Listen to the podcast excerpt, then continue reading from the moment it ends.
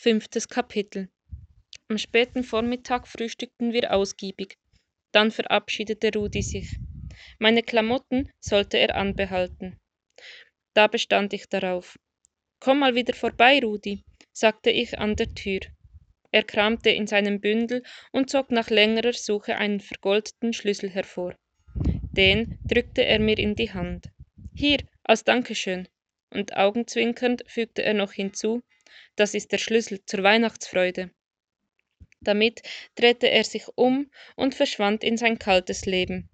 Und ich drehte mich um und verschwand in mein einsames Leben. Den Schlüssel legte ich auf den Couchtisch und betrachtete ihn. Meine Wohnung war still. Das Ticken der Uhr machte die Stille noch lauter. Der Schlüssel glänzte. Ich nahm ihn in die Hand. Irgendwie kam er mir bekannt vor. Natürlich, er gehörte zu einem Bahnhofschließfach. Ein vergoldeter Bahnhofschließfachschlüssel? Wo gab es sowas? Ich suchte nach ein paar Nummer oder sonst einem Hinweis. Außer ein paar Kratzern war nichts zu sehen. Doch irgendwo musste er hingehören.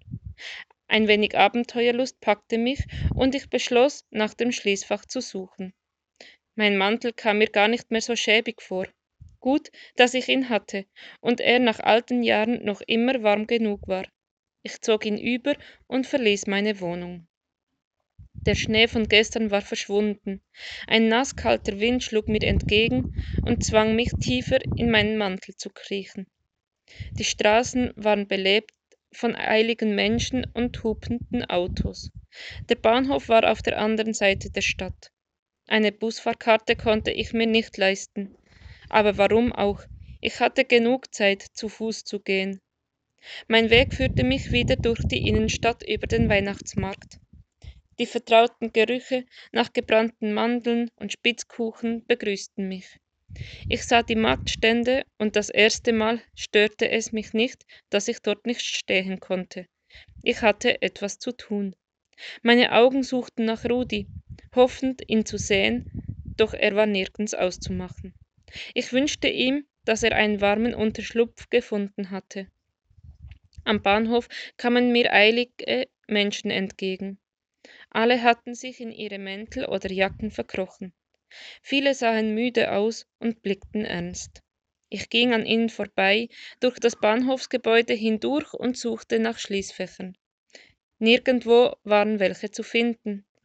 Meine Stadt war für diesen Luxus zu klein. Vorsichtshalber ging ich noch um den Bahnhof herum, aber auch da war nichts. Auf einer Bank im Gebäude ließ ich mich nieder und betrachtete den Schlüssel. Hier konnte er nicht hingehören, aber vielleicht hatte es früher Schließfächer gegeben. Ich brachte nicht den Mut auf, jemanden zu fragen, zu ärmlich kam ich mir vor also musste ich meine Suche woanders fortsetzen. Seufzend ging ich zum Fahrkartenautomaten. Wohl oder übel musste ich mir eine Karte leisten, denn mein Entschluss stand fest. Ich wollte das passende Schließfach finden. Die nächste Stadt lag zehn Kilometer entfernt. Die Fahrkarte schmälerte mein Wochenbudget erheblich. Ich beschloss, den Heimweg zu Fuß zu bewältigen und zog für eine einfache Fahrt. Am Bahnsteig wartete ich auf die S-Bahn und betrachtete die anderen Leute. Ein klein wenig war ich einer von ihnen, einer von denen, die mit der S-Bahn fahren.